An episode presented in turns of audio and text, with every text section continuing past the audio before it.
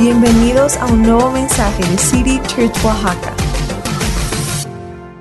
Y bueno, el día de hoy estoy muy contenta, muy feliz por poder estar con todos ustedes. Eh, como ya se habrán dado cuenta, me toca compartir el día de hoy. Yo no sé para todos los que están por primera vez, qué gusto que puedas estar aquí con nosotros, pero algo que siempre tenemos que recordar tú y yo es que no vienen a escucharme a mí, sino que venimos a escuchar a Dios. Así que, ¿por qué no me acompañas poniendo rapidísimo ese tiempo en manos de Él? Padre, te damos gracias, Señor, por tu presencia. Gracias, Dios, porque tú eres bueno. Gracias, Señor, porque tú nos permites hoy estar aquí reunidos. Señor, ayúdanos a escucharte, háblanos, llénanos de ti, Señor, ayúdanos a tener descanso y paz que solamente de ti proviene, a correr a ti sin importar las circunstancias y saber que solo tú eres nuestro refugio y nuestro Salvador.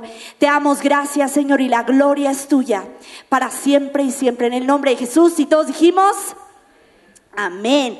Bueno, yo no sé cuántos de nosotros sabemos yo creo que todos nos hemos dado cuenta que nuestras vidas no están formadas por una sola estación, ¿no?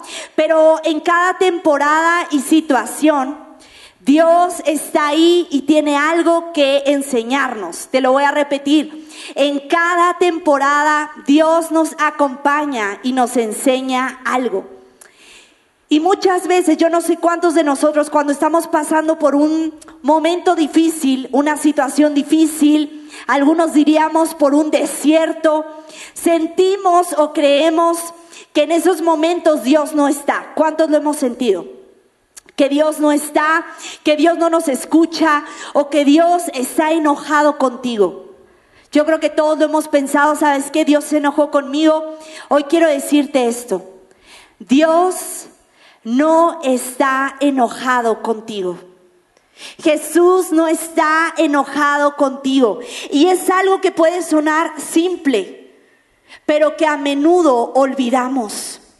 Que a menudo a veces podemos llegar a pensar, no es que, como decía ahorita la pastora Ana, y llegamos y no nos sentimos hijos, nos sentimos huérfanos. Y sentimos, yo puedo acercarme a Dios hasta esta distancia, pero más allá no puedo. Porque no soy digno de hacerlo. Y decimos, es que Dios está, Dios sabe lo que estoy haciendo y está enojado conmigo. Dios no está enojado contigo, somos hijos. Y hablando acerca de mamás, en Génesis nos cuenta, Génesis 16 nos cuenta la historia de esta mujer llamada Agar te la voy a eh, resumir rapidísimo, te animo a que lo leas en casa. Pero dice que Agar era la sierva de Abraham. ¿Cuántos han escuchado de Abraham? Y Sarai o Sarai, como le quieran decir. Rápidamente te cuento, Abraham y Sarai no habían tenido hijos, ya eran muy ancianos. Ellos no habían tenido hijos y en ese momento Dios le da la promesa a Abraham de que van a tener un hijo llamado Isaac, ¿no? Todos conocemos esa historia, pero en ese trance dice que su esposa, Sarai, le, le dice, ¿sabes qué, Abraham? Te lo estoy parafraseando, ya estamos muy viejos, no vamos a tener hijos, así que, ¿por qué no tienes hijos con mi sierva Agar? ¿Sabes qué? Que ella este, tenga el hijo, yo lo cuido y aquí me quedo, sale. Abraham dijo, ok, como tú quieras. Y entonces dice que Abraham acepta esta petición, pero en cuanto Agar, dice que sucede, Agar queda embarazada y en cuanto ella sabe que está embarazada, comienza a despreciar a Sarai. Y entonces en ese momento Sarai dice, yo no me voy a dejar, ¿no? Yo aquí soy la señora. Entonces dice que en ese momento ella llegó y dijo, ah, tú me tratas mal, yo te trato peor. Y fue tanto, fue tanto, dice, como la maltrataba que Agar salió huyendo, embarazada. Y dice que ella sale huyendo. Yo quiero que tú te pongas a pensar cómo se sentía esta mamá embarazada, primeriza, sola. Y dice que ella corre en ese momento, dice la Biblia que el ángel del Señor la encontró en el desierto. ¿Dónde? En el desierto. ¿Sabes qué? Quiero decirte algo. Si tú sientes que hoy estás en un desierto, ahí también está Dios contigo. Porque dice que el ángel del Señor no la alcanzó ahí en el prado con pajaritos. No, la alcanzó en el desierto. Llegó y dice que empezó a conversar con ella y le dice, Agar, ¿de dónde vienes? ¿A dónde vas? Tranquila. Regresa a, a la casa y sabes que le empieza a hablar y le empieza a dar promesas. Y vamos a leer desde Génesis 16, del 10 al 11, y dice esto. Además el ángel del Señor le dijo, tus descendientes serán tan numerosos que no será posible contarlos. Estás embarazada y tendrás un hijo y lo llamarás Ismael, que significa Dios oye. ¿Por qué? Porque el Señor ha escuchado tu dolor. ¿Sabes qué? Dios ha escuchado tu dolor. Dios está escuchando el dolor que tú has estado cargando. Y dice esto, Génesis 16, el versículo 13, a partir de entonces, Agar utilizó otro nombre para referirse al Señor, quien le había hablado. Y ella dijo, tú eres el Dios que me ve.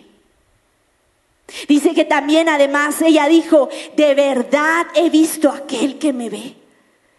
Que en ese momento, imagínate de dónde venía Agar huyendo, sola, embarazada en un desierto, diciendo no voy a sobrevivir. Y llega Dios ahí y le empieza a decir, ¿sabes qué? Tus descendientes van a, no los vas a poder ni contar de tantos que van a ser. Y tu hijo se va a llamar Ismael porque yo te escucho.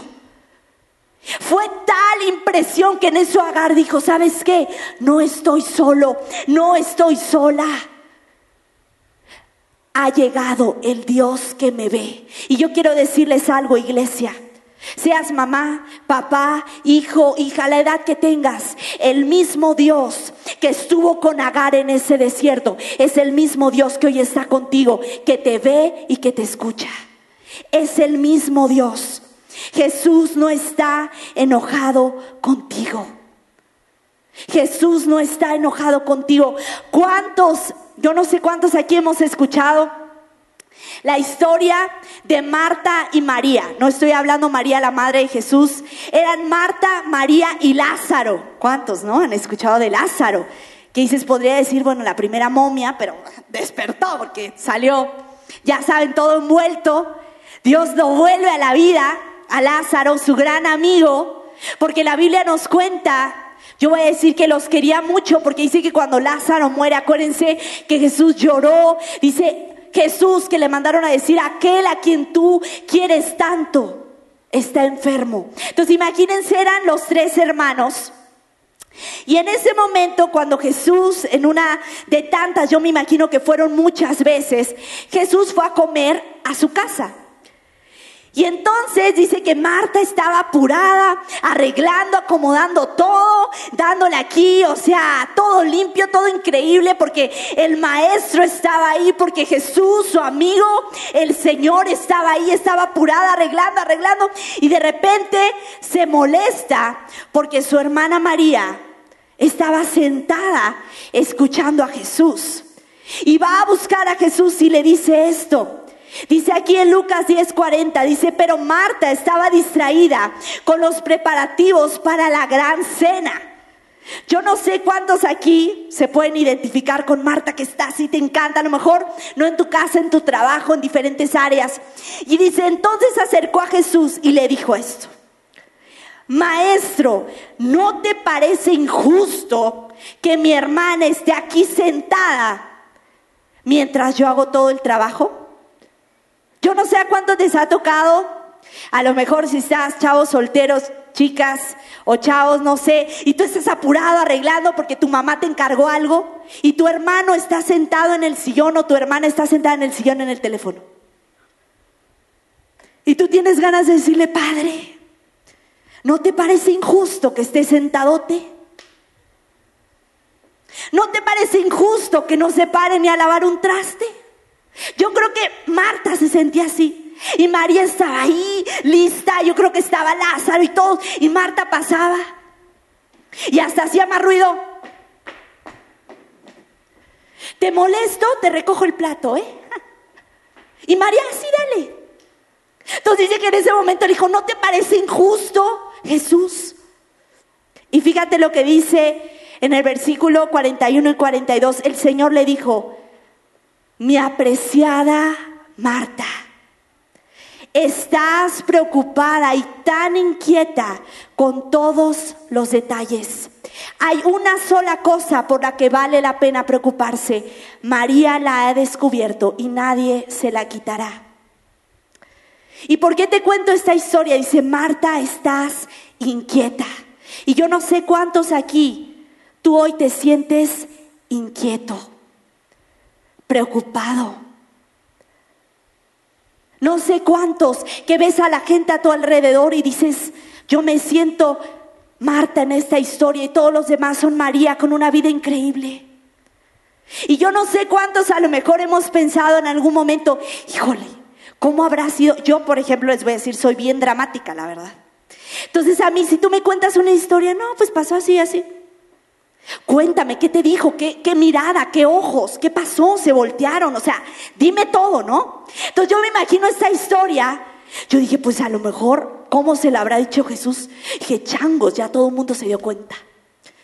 ¿Habrá María estado escuchando atrás y haciéndole a Marta?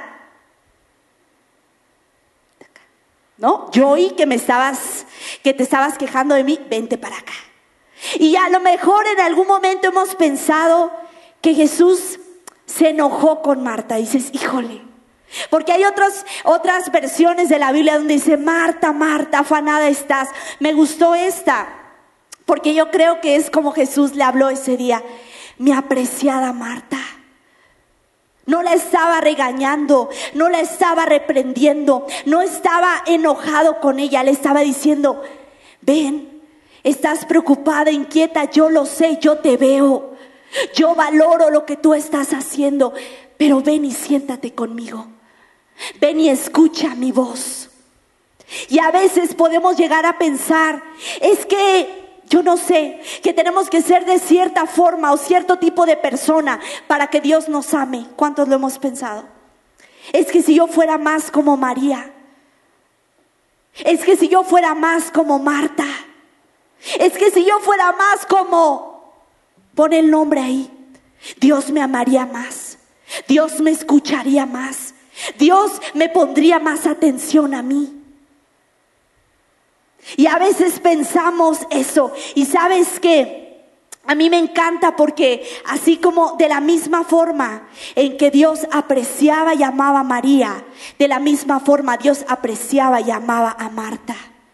De la misma forma que Dios te ama y te aprecia a ti, es la misma forma que Dios me ama y me aprecia a mí. ¿Sabes qué? Que el mismo Dios que te ve a ti es el mismo Dios que me ve a mí. ¿Sabes qué, mamá? Dios te ve. Lo que tú haces tras bambalinas en tu casa, Dios te ve. En el trabajo, papá, lo que tú haces en casa, en el trabajo, Dios te ve. Hijo, hija, lo que tú haces en la escuela, en el trabajo, en Dios te ve. Dios está ahí y Dios te está viendo. Somos hijos. Jesús no está enojado contigo, al contrario, nos decía el pastor Jeremy el viernes pasado, de hecho, que tuvimos este grupo, y nos decía esto. Dice, Jesús no está enojado contigo, al contrario, dio su vida por ti.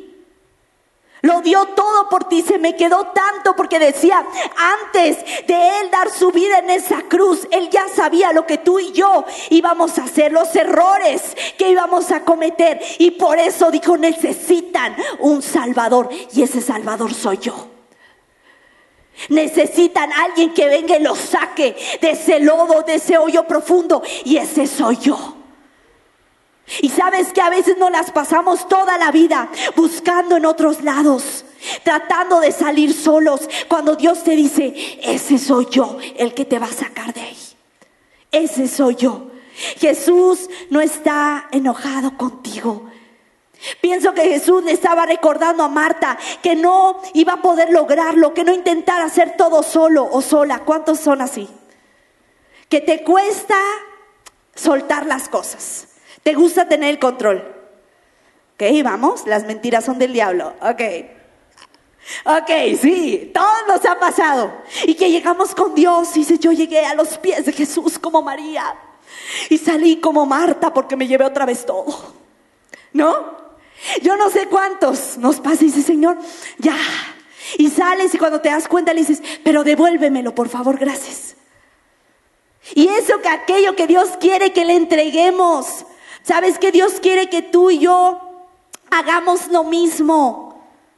Marta, una mujer increíble, María también una mujer increíble. No necesitas ser cierto tipo de persona para que Dios te ame. Dios ya te ama y te ama tanto que no quiere dejarte igual, quiere llevarte a nuevos niveles. Es lo que Dios quiere hacer.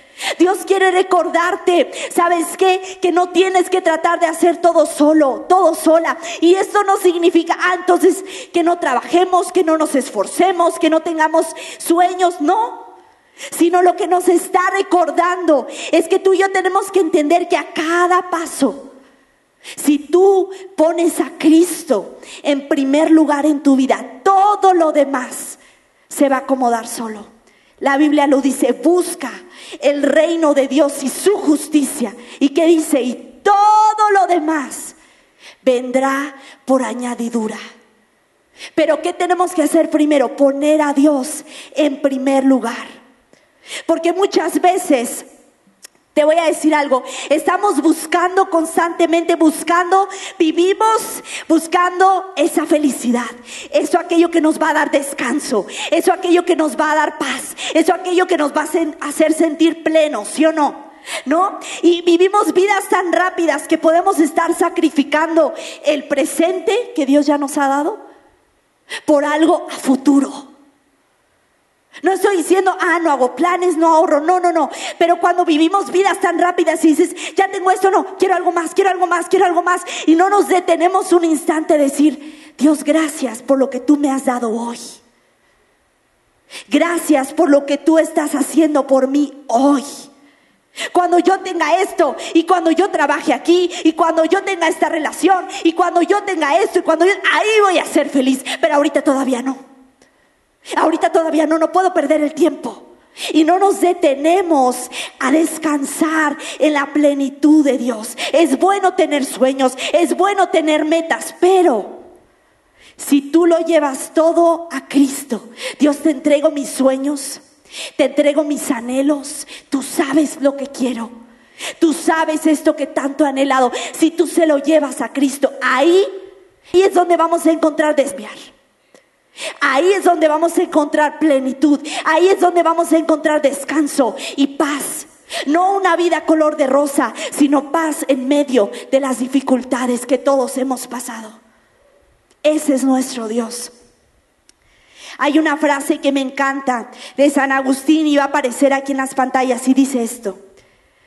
Nos hiciste Señor para ti y nuestro corazón está inquieto hasta que descansa en ti. Dice, nos hiciste Señor para ti. Tú y yo, si no lo sabías, tú y yo fuimos creados por y para Dios. Dice, nos hiciste Señor para ti y nuestro corazón va a estar inquieto hasta que descansa en ti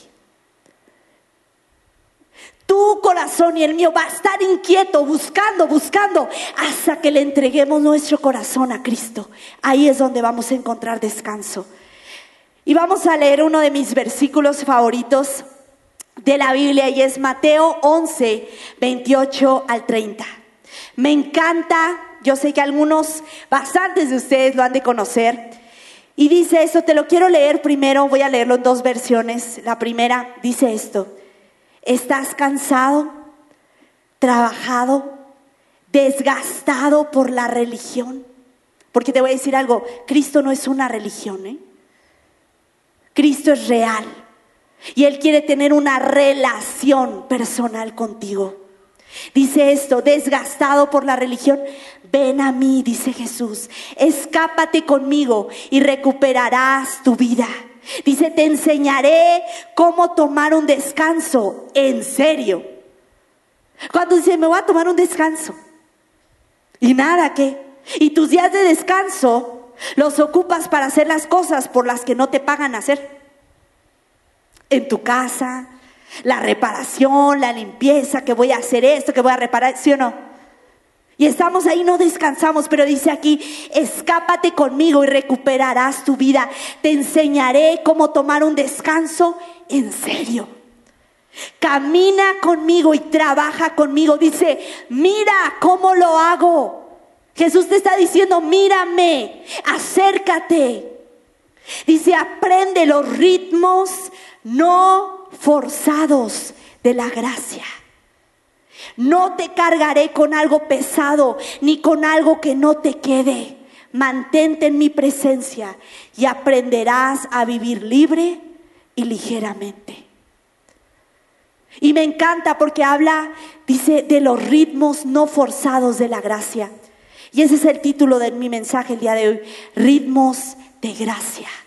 Porque tú y yo hemos sido llamados a vivir en ritmos de gracia y la gracia que solo viene de Dios. Tú y yo hemos sido llamados. En otra versión, a lo mejor más conocida, dice, vengan a mí, todos ustedes que están cansados y preocupados. ¿Cuántos a lo mejor hay así? Dice, Señor, si estuvieras en el público como burrito de Shrek, aquí, aquí estoy. Y dices que no me vaya a tapar el de enfrente porque se ve más relajado que yo, aquí estoy.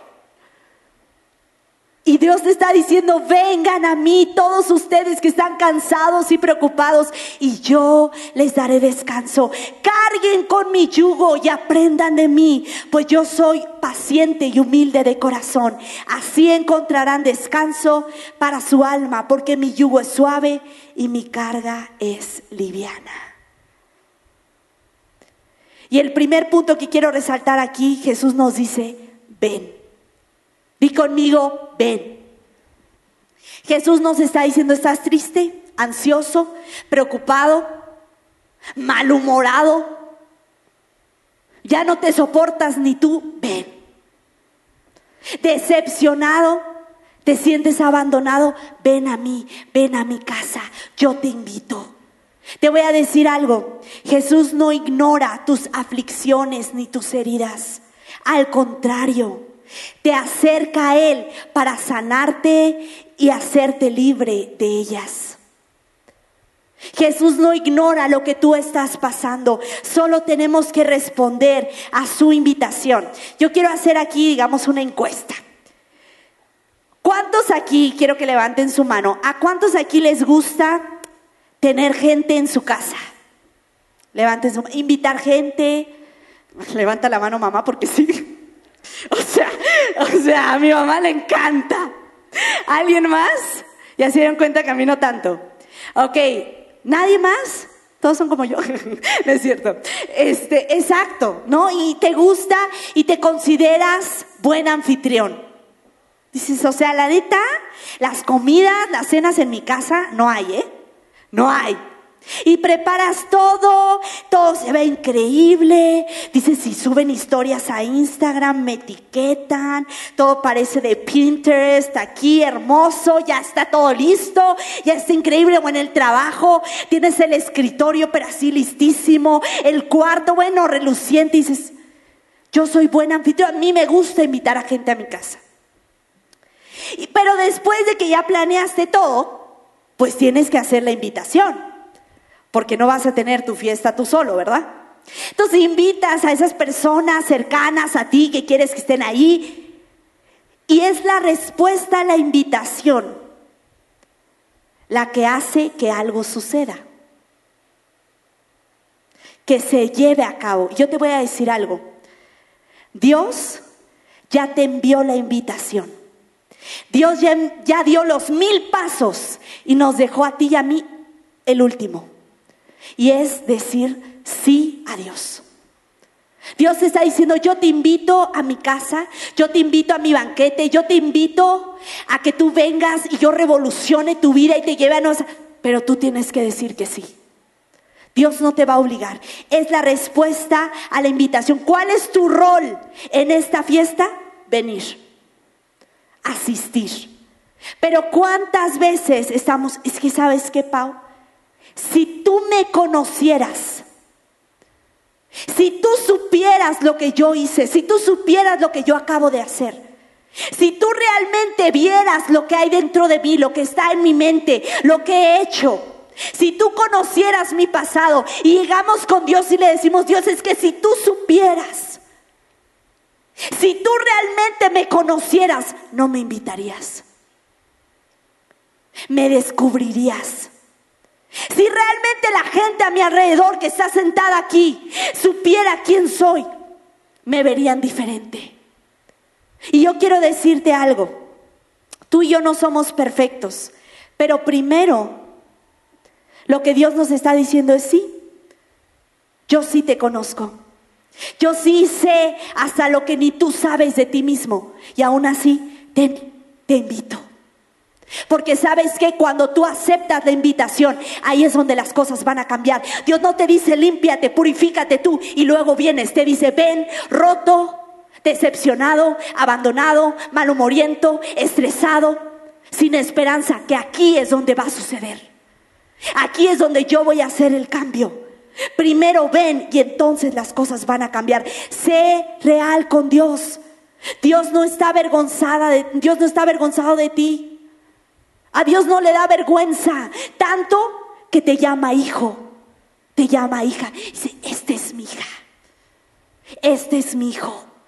A Dios no le da vergüenza que tú te acerques a Él. A Dios no le da vergüenza que tú hables de Él, que tú digas, Él es mi papá. Dios te llama hijo.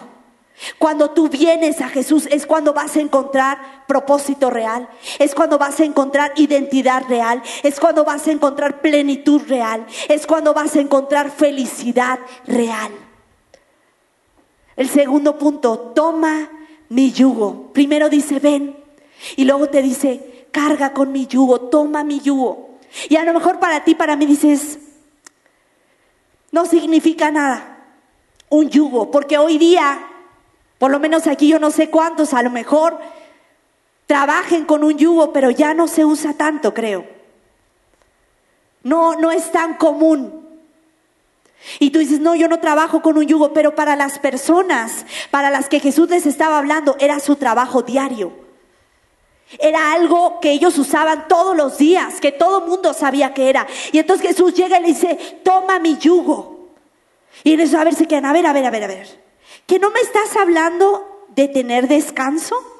¿Y ahora me estás diciendo que tome un yugo y que trabaje doble? Porque era un instrumento de trabajo para los que no saben qué es un yugo. Está ese instrumento de madera que le ponían a los dos animales para poder arar. Los ponían juntos y ya podían ir caminando juntos. Entonces Jesús le dice, toma mi yugo. Dice, ¿Y ahora cuál será uno más pesado? ¿Me quito este? ¿Será uno más nuevo? No, no, no, no, no estoy entendiendo. Y entonces dice, Tú y yo nos podemos preguntar, así como a lo mejor ellos, ¿cuál es el trabajo del que Dios habla que nos lleva a tener descanso en el alma? Y quiero leerte este versículo, Juan 6, 28 y 29 dice esto. Ellos contestaron, entonces, ¿qué debemos hacer si queremos hacer la obra de Dios? Y Jesús les contestó, la obra que pueden hacer para Dios comienza o sea, el primer paso comienza con creer en aquel que ha enviado, hablando de Cristo. O sea, les estaba diciendo el primer paso, lo primero que yo quiero que tú hagas es que creas en mí, que creas que el Padre me envió a mí. Lo primero que Jesús quiere que tú hoy creas es que digas, Dios, yo creo en ti.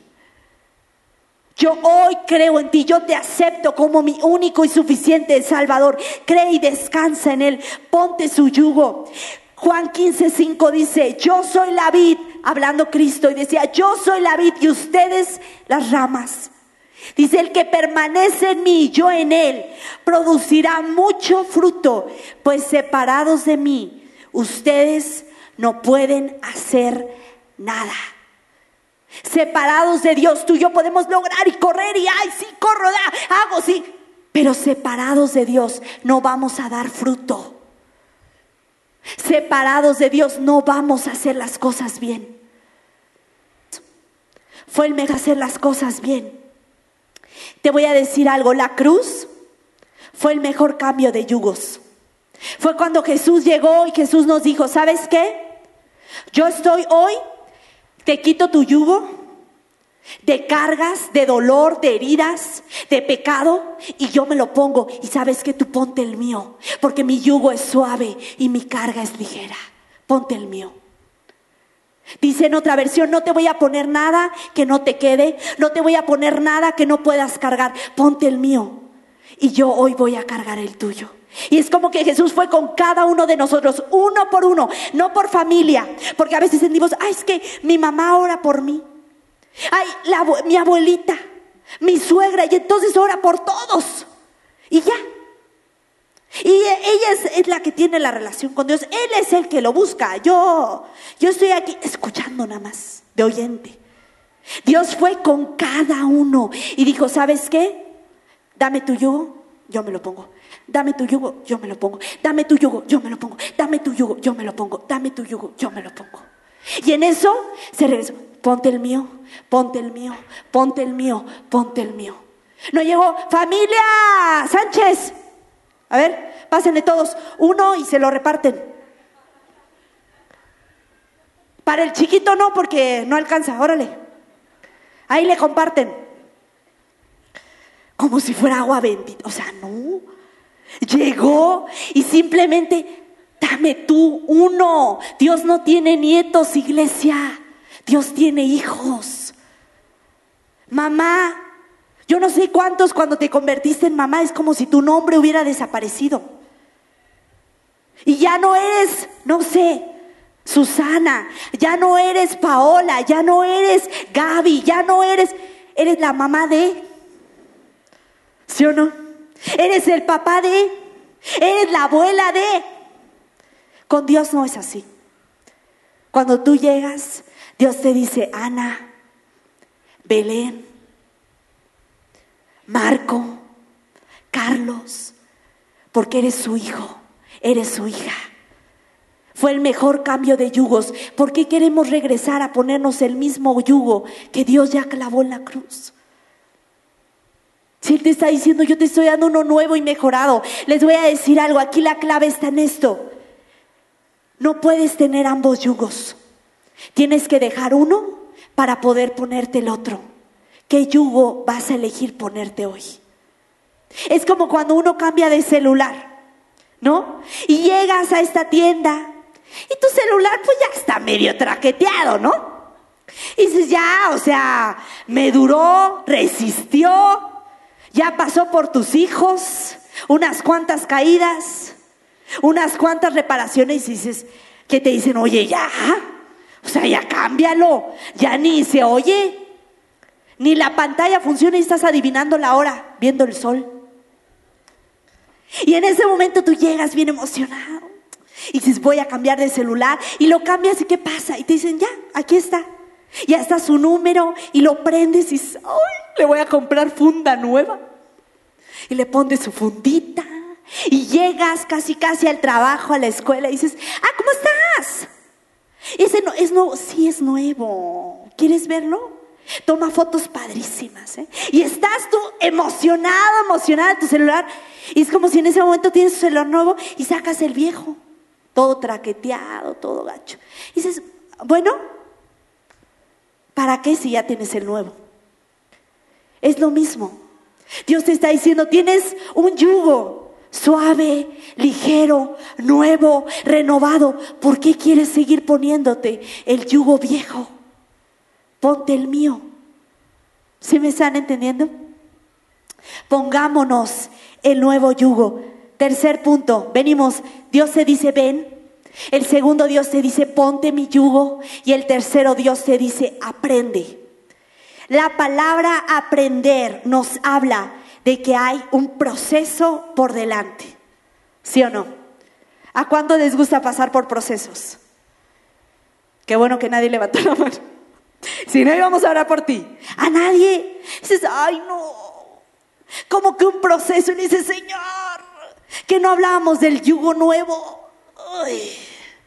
Y en eso dice, aprende de mí.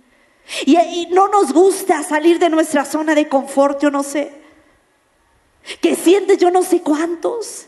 Que Dios te dice, ven. Y hay momentos donde sentimos que Dios nos aventó al precipicio. Y dices, ¿qué está pasando, Señor? Y dices, mi vida estaba muy tranquila. Y en eso sientes una pequeña caída, pero nada sucede. Y Dios te dice, tranquilo, yo estoy en control. Y vas por esa resbaladilla y dices, sientes que te... Y tranquilo, yo, yo estoy en control, yo estoy contigo, yo te estoy esperando, yo estoy ahí. Y a veces no entendemos por qué pasan las cosas en el momento. Dice, dice esto, para mí este versículo me encanta. Cuando a lo mejor esto no es muy, muy popular de decir, todos tenemos un proceso y muchos más por delante. ¿Cuántos sabemos eso? Somos obras en proceso. Pero me encanta porque dice Filipenses 1.6, esto no va a aparecer en las pantallas, anótalo, pero dice esto, estoy convencido de que Dios empezó, Dios que empezó una buena obra entre ustedes, la continuará hasta completarla el día que Jesucristo regrese. El que comenzó la buena obra en ti no se va a rendir contigo hasta que termine lo que Él comenzó. Y no dice la, la obrita ahí, a ver qué se le ocurrió, la buena obra que Dios ha empezado en ti. Sí, estamos en proceso, todos, pero no estamos solos en ese proceso. Dios está contigo. Ahí, yo me acuerdo hace, bueno, ya varios años, mi mamá me recordaba esa historia. Porque en ese momento me decía mi mamá, yo no sabía que yo era una persona que podría ser claustrofóbica, se dice, ¿verdad? Esas de que sientes estás encerrada, fuimos a un parque acuático y en eso, no, pues nos vamos a meter aquí al río subterráneo y yo súper emocionada. El agua helada, ¿no? Nos metimos, yo no sé cuántos han estado en un lugar así. Y te metes con tu chaleco salvavidas y te dicen, bueno, empiecen a nadar. Y entonces vas nadando el agua fría y de repente se pone oscuro, tus piecitos empiezan cada vez a patalear más fuerte porque no sabes qué hay abajo de ti. Uno se imagina lo que sea, yo no sé tú. O sea, es un lugar así, dices, ¿habrá un tiburón? O sea, uno se imagina algo, ¿no? Y solamente llevas una cuerda para los que ya se cansen y vas ahí. Y yo me acuerdo que en cada, cada cierto tramo había un lugar así, una luz, dijeran, en el túnel que decía salida. Y era para todas las personas que decían, ¿sabes qué? Ahí nos vemos. Yo ya me cansé, te veo del otro lado. Y dice, estábamos platicando mi mamá, yo ya íbamos, yo la verdad iba bien cansada también, ¿no? Ahí se ve que no iba yo al gym, y ahí Ahí estábamos y me dice mi mamá, yo me sentía encerrada. Y veíamos que la gente salía, pero dices, yo no voy a quedar en ridículo, por favor. O sea, y la gente, ay no, ya, se salía y tú. Y tú ibas con las piernitas así. Y dices, no, estoy bien, estoy bien. Y pasaba y me decía, ¿no te quieres salir, hija? Porque ella ya se quería salir. Y yo, no, mamá. Mamá, bueno, pues vamos, sigamos. Y luego yo, mamá, estoy cansada. Tranquila, ya falta poquito. ¿No? Y a veces así nos sentimos con Dios. Dice, Señor, ¿cuándo? Dije, ¿no podré tomar el atajo de la salida? Y Dios te dice, no, vamos, continúa. Para todos los que están solteros, como yo, y que dices, Señor, y estás ahí y dices, Padre, seguro que no va a venir alguien de la salida a rescatarme. Y estás en ese túnel de espera frío y sombrío. Y el agua está fría y no tienes de dónde agarrarte. Y Dios dice, tranquila, lo estoy preparando. Y yo, ya suéltamelo, Padre.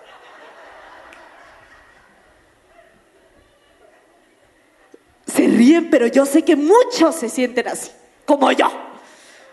Solo quiero decirte, no vas solo, voy detrás de ti. Ahí vamos. A lo mejor en tu trabajo, ese ascenso. Y dices, híjole, parece que unos pasan y, o sea, adiós. Y tú vas con tu chalequito. Y vas con tu chalequito. Y dices, ay, mamás. Y pasa la mamá increíble de Instagram, que nada le pasó, acaba de tener cinco hijos y parece que nada sucedió. Y sube su, su vida a Instagram y su bebé, ¡ah! y el tuyo, ¡ah! y tú, ¡ah! Señor, ¿dónde estoy? No sé, en la universidad, en tu trabajo, y que sientes que tú eres el del chalequito atrás. Y a veces nos sentimos, Señor, ya, ya voy a tomar la salida. Ya he orado mucho, he esperado mucho. Sigo viniendo a la iglesia y nada pasa. Sigo orando, sigo leyendo mi Biblia y nada pasa. Pero sabes que estamos en ese proceso y va a llegar un día, va a llegar un día en donde Dios te va a decir, ya llegamos, porque el que comenzó la buena obra en ti no se va a rendir, no te va a soltar hasta que tú salgas adelante.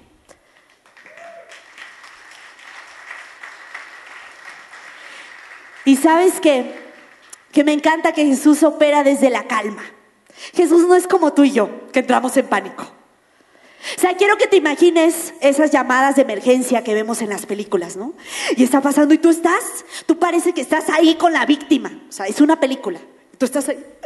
Y en eso marcan, dice, es que alguien entró a mi casa. ¿Y qué le dicen? Señorita, tranquila, cálmese, ok, ¿con quién está? ¿Tiene algo? Ya sabes, ¿no? de tranquilizarte. Imagínate que la persona detrás, dices, es que se está quemando mi casa. ¡Ah! ¡Se está quemando! ¡Salte ya! ¡Vas a morir! ¿Qué haces en ese momento? Ya, te quedas ahí sentado. Y se pone a llorar la otra persona. ¿Qué te dicen en un avión? Antes de poder ayudar a otros, ponte tú la mascarilla. Porque intentas ponerse el auto y tú ya estás morado. ¿Sí o no? Póntela tú. Jesús opera desde la calma. Cuando llegamos, ¡ay, pasó esto! Y Dios te dice, tranquilo, tranquila. Tú no lees y llegó Jesús y decía, ok, hoy es un gran día, tengo muchas cosas que hacer. Lázaro lo tengo que resucitar. Voy a eh, caminar sobre el agua. Ok, los panes, los peces ya los tienen listos. Tráiganme al chamaco porque tengo muchas cosas que hacer. Rápido. No. Y ya dice, a ver, ya, ¿qué otra cosita hago? ¿Qué otra cosita? A ver, a ver, a ver, El leproso, tráiganmelo rápido, que para allá se me va a hacer tarde. No. Jesús caminaba, tomaba su tiempo, dice que iba, platicaba, conocía a la gente. Para ser amigos, tú no llegas y, hola, somos mejores amigos. No. Jesús tenía buenos amigos, ¿por qué? Porque pasaba tiempo con ellos porque les daba tiempo. Y eso es lo que Jesús quiere contigo y conmigo, que tú y yo pasemos tiempo, que tú le digas, Él es mi amigo, yo sé. Y cuando vienen las mentiras del diablo, Dios no está, Dios no te quiere, Dios no te ama, tú dices, no es cierto, porque yo lo conozco y yo sé que sí me ama. Yo lo conozco y yo sé que Él no me va a dejar. Yo lo conozco y yo sé que ahorita no lo veo, no sé la salida, pero Él está conmigo y Él va a proveer lo que yo necesito, porque Él es mi buen pastor. Ese es nuestro Dios, iglesia. Dice este versículo, ritmos de gracia, los ritmos no forzados de la gracia. ¿Estás cansado? ¿Estás trabajado? Dice desgastado por la religión y dice después aprende los ritmos no forzados de la gracia. La vida se trata del ritmo. A veces el ritmo cambia. Si tienen todos aquí papás, bebés, el ritmo cambia, ¿sí o no? Vaya, que cambia. Si a lo mejor cuando ya eres mamá, papá de un adolescente, cambia muchísimo. Cuando ya es un universitario dices, ah, el ritmo cambió, cambia. Cuando estás en la universidad dices, Señor, ya cámbiame el ritmo, Padre. ¿No? O sea, el ritmo cambia, pero sabes que Dios nos llama a vivir en los ritmos de su gracia. Ritmos no forzados de la gracia de Dios. Necesitamos parar un momento. Decía hace tiempo la pastora Ana, un día a la semana nos pide Dios domingo para venir a su casa, parar, dejar el teléfono y escucharlo a Él. Hay momentos donde tú y yo tenemos que parar y recordar el amor de Dios. ¿Por qué? Porque cuando tú paras y recuerdas cuánto Dios te ama, dice la Biblia, el perfecto amor echa fuera todo temor. La inquietud se va, el temor se va cuando tú te enfocas en el amor de Dios. Dice Lucas 2.19, no va a aparecer aquí, pero María, la madre de Jesús, cuando Jesús nació y bueno, llegan y lo empiezan a visitar los pastores y luego vienen los, estos hombres sabios, mejor conocidos como los reyes magos, y llegan y dice que eh, le llevaban a Jesús, le llevaron esas eh, fragancias y regalos y lo adoraron y todo. Y dice esto la Biblia, María, dice, atesoraba cada uno de esos momentos en su corazón. Es momento de que tú y yo atesoremos cada palabra que Dios nos ha dado. Atesórala en tu corazón. Atesórala en tu corazón. ¿Sabes qué es decirle a Dios? Yo no puedo con, con todo este ritmo que está cambiando, pero tú sí puedes. Y el último punto, encuentra. Dice, encontrarás descanso para el alma. Ven a mí, toma mi yugo, aprende de mí y encontrarás descanso para tu alma. Vas a encontrar descanso. A veces decimos, ok, voy a encontrar si tengo esto, estos amigos, este, ese matrimonio, ese tipo de matrimonio, si tengo esto, si tengo el otro, este trabajo, este y Dios te está diciendo, hay un mejor camino. Juan 14, 6, Jesús dijo, yo soy el camino, la verdad y la vida. Y nadie llega al Padre si no es por mí. Jesús nos está diciendo a ti y a mí, porque hay mucha gente que dice, todos los caminos llegan a Dios. Jesús nos estaba diciendo, por si tenías la duda, solo yo soy el camino, yo soy la verdad y yo soy la vida. Y Jesús te está diciendo, yo soy tu camino, yo soy quien te va a guiar. Yo soy tu verdad cuando no sabes ni en quién creer, ni en qué creer. Y yo soy la vida cuando sientes que te estás muriendo por dentro. Yo te voy a soplar vida. Yo soy la vida. Y si dejas un momento, si tú y yo dejamos un momento esas maneras conocidas en las que hemos vivido y simplemente corremos a Dios y le decimos, Dios, yo quiero que tú seas mi camino, mi verdad y mi vida, ahí es donde las cosas van a cambiar. Dice que encontraremos descanso para el alma. ¿Cuántos queremos eso, iglesia? Yo quiero descanso para el alma. Y dices, pero estoy en medio del caos. Sí, pero yo te estoy hablando de un Dios que trae paz en medio del caos y la tormenta. Pero es que ya no puedo con esta situación. Sí, pero yo te estoy hablando de un Dios que es más grande que esa situación.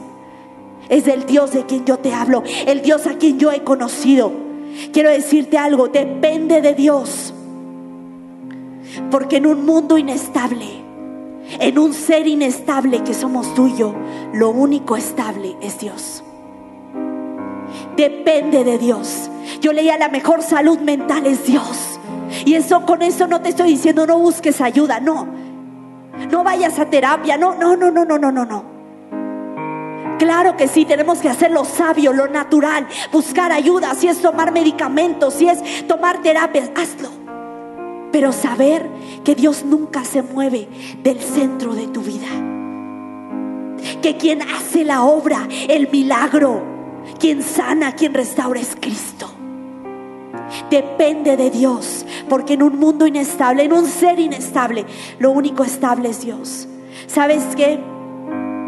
Yo escuchaba una y otra vez esto. Descansa en mí. Descansa en mí. Y yo creo que es algo que Dios quería hablar hoy a ti y a mí. Dios hoy, yo creo que Dios nos quiere decir, descansa en mí. Mamá, descansa en mí. Papá, descansa en mí. Hijo, hija, descansa en mí. Descansa.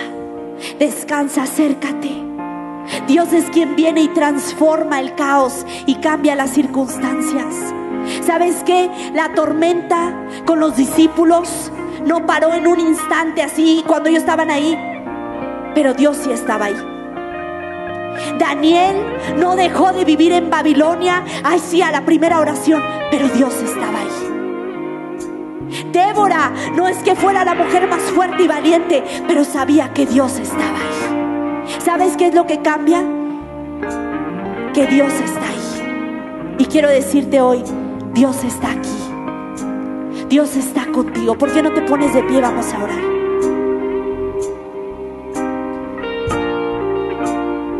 Y Padre, hoy venimos delante de ti.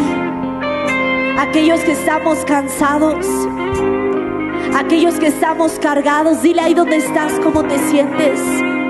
Dios, si me he sentido frustrado, frustrada, si me he sentido decepcionada, si me he sentido enojado, si me he sentido lejos, si he sentido que ya no hay esperanza que ya no hay salida, que todos avanzan menos yo, que todos tienen menos yo, pero hoy vengo a ti.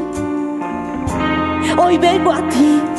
Hoy te entrego mi yugo, este yugo viejo, este yugo pesado, este yugo cargado de pecado. Hoy te lo entrego, Dios. Y dile ahí donde estás y hoy yo me pongo tu yugo, porque yo creo que tú eres mi refugio. Porque yo creo, Dios, creemos que tú traes descanso, que tu yugo es suave y tu carga es ligera. Hoy nos quitamos el yugo viejo y nos ponemos tu yugo.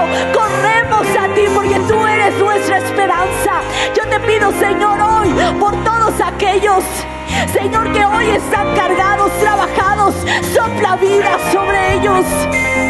Señor, trae descanso, renueva sus fuerzas. Señor, vuelve a renovar su esperanza. Señor, que volvamos a fijar nuestra mirada en ti. Dile ahí donde estás, Dios. Dios, yo te necesito. Dios, yo hoy te entrego mi vida. Repítelo ahí donde está. Dile, yo reconozco que he pecado. Yo reconozco que me he equivocado. Y hoy me arrepiento. Y te pido perdón. Entra a mi vida. Trae descanso a mi alma. Y ven y haz lo que tú quieras hacer.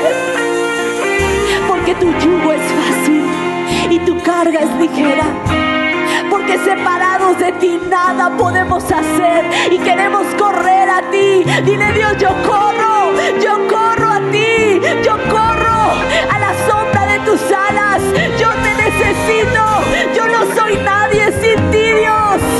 Te necesitamos y te damos gracias porque tú eres bueno, porque tú eres bueno y porque tú no nos dejas.